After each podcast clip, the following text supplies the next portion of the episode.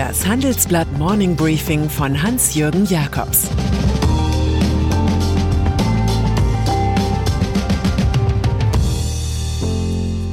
Guten Morgen allerseits. Heute ist Montag, der 20. April, und das sind heute unsere Themen.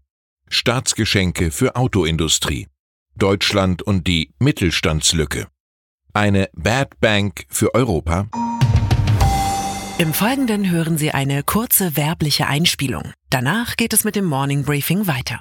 Die Märkte sind in Aufruhr. Wir geben klare Empfehlungen, wie Sie mit der Krise umgehen und Chancen nutzen können. Handelsblatt Inside Geldanlage bietet einmal wöchentlich exklusive Inhalte und Finanztipps. Recherchiert von Deutschlands bedeutendster Wirtschaftsredaktion. Dazu gibt's die besten Handelsblatttexte zum Thema Geldanlage. Weitere Informationen finden Sie unter handelsblatt.com/geldanlage oder in den Show Notes. Dank der Talkshow Anne Will kennt nun alle Welt das schlichte Narrativ. Peter Altmaier mied die lange Corona-Schlange vor seinem Lieblingsbäcker und aß deshalb frisches Obst. Was die Welt noch nicht weiß, ist, wie der Wirtschaftsminister und Angela Merkel am 5. Mai auf Wünsche der Autoindustrie beim großen Verständigungsgespräch im Kanzleramt reagieren. Es könnte ein Basteltermin für neue Subventionsmodelle werden. Die Autokonzerne bringen eine Kaufprämie von mehreren tausend Euro pro Auto ins Spiel. Das sei nötig, um die Nachfrage spürbar anzukurbeln.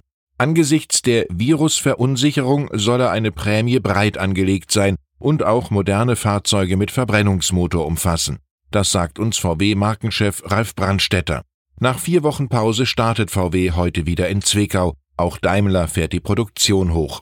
Da ist es offensichtlich gut, den Staat als Beifahrer zu haben.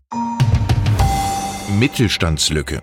Michael Hüter, Direktor des Instituts der deutschen Wirtschaft, macht eine immer bedeutsam werdende Mittelstandslücke der deutschen Corona-Rettungspolitik aus. Für einige Bereiche wie Gastronomie, Hotellerie und Busreisen gäbe es keine Öffnungsperspektive. Für andere wie Fahrgeschäfte oder Kulturschaffende sei durch das Verbot von Großveranstaltungen das Geschäftsjahr 2020 weitgehend storniert worden. Hüter schlägt steuerliche Maßnahmen, Negativsteuer und eine Besinnung aufs richtige Leitbild vor. Wir sind gut beraten, sagt er, auf die Verantwortungsfähigkeit und den Verantwortungswillen der Menschen in der freiheitlichen Ordnung zu setzen. Europäische Union Rechtzeitig vor dem Videogipfel der 27 Staats- und Regierungschefs der EU am Donnerstag wirbt Giuseppe Conte in der Süddeutschen Zeitung für gemeinsame EU-Anleihen. Corona-Bonds. Wir erleben den größten Schock seit dem letzten Krieg, sagt Italiens Ministerpräsident. Darum müsse Europa eine Antwort geben, die auf der Höhe des Ereignisses ist. Es brauche die ganze Feuerkraft der EU. Für seine Kritiker in Deutschland hält der Rechtswissenschaftler noch ein ganz besonderes, leicht bitteres Bonbon vor. Der deutsche Handelsbilanzüberschuss sei höher als nach den EU-Regeln vorgesehen. Damit sei die deutsche Wirtschaft nicht Europas Lokomotive, sondern die Bremse. Eine gewisse Bremsspur dürfte auch bei seinem Bond-Vorschlag sichtbar werden. Bad Bank. Nach dem Vorbild der Bewältigung der Finanzkrise kommt jetzt auch wieder der Vorschlag einer Bad Bank auf, die alle faulen Kredite aufnehmen soll. Darüber haben offenbar hochrangige Gesandte der Europäischen Zentralbank in Brüssel antichambriert. So die Financial Times. Das neue Geldinstitut würde den Banken Milliardenlasten von den Bilanzen nehmen. Die Idee stößt in der EU-Kommission allem Anschein nach jedoch auf Widerstand. Das sei nur möglich, nachdem Aktionäre und Anleihebesitzer sich an Verlusten beteiligt hätten. Die Bad Bank müsse schnell starten. Das fordert Yanis Tornaras, Chef der Notenbank in Griechenland. Die dortigen Banken haben bei 35 Prozent ihrer Kredite Probleme. USA. Die permanenten Angriffe des US-Präsidenten Donald Trump auf die Weltgesundheitsorganisation WHO, sie hätte China in der Corona-Krise geschützt, entbehren offenbar jeder Grundlage. Vielmehr übermittelten mehr als ein Dutzend amerikanische Forscher und Medizinexperten, die bei der WHO in Genf arbeiten, direkt Informationen, als SARS-CoV-2 im vorigen Jahr in Wuhan ausbrach. Nach einem Bericht der Washington Post war das Weiße Haus voll im Bilde. Allerdings kam dem Hausherrn die WHO als Sündenbock zu Pass. Zur Verbesserung der Covid-Lage tragen jedenfalls die knapp 128 Millionen Dollar, die die Organisation Global Citizen und Popstar Lady Gaga am Wochenende bei Sponsoren organisierten, entscheidend mehr bei. Bei ihrem virtuellen Hauskonzert spielten Künstler wie Rolling Stones, Taylor Swift, Billie Eilish oder die hessische Band Milky Chance auf. Das Geld fließt an Gesundheitspersonal in aller Welt. Norges Invest. Ein paar unangenehme Fragen drängen sich bei Norges Invest aus Oslo auf, dem mit rund einer Billion Dollar größten Staatsfonds der Welt. Es stellt sich nun heraus, der seit zwölf Jahren amtierende Chef Ingves Lyngstad wurde von seinem designierten Nachfolger Nikolai Tangen ausgehalten. Hedgefonds-Milliardär Tangen hatte ein Seminar an der Wharton School of Business an der Universität von Pennsylvania organisiert, auf dem Slingstad mit ihm auch über den Job sprach.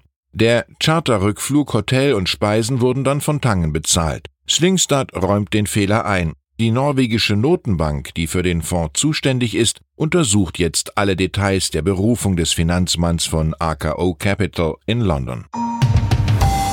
Asklepios.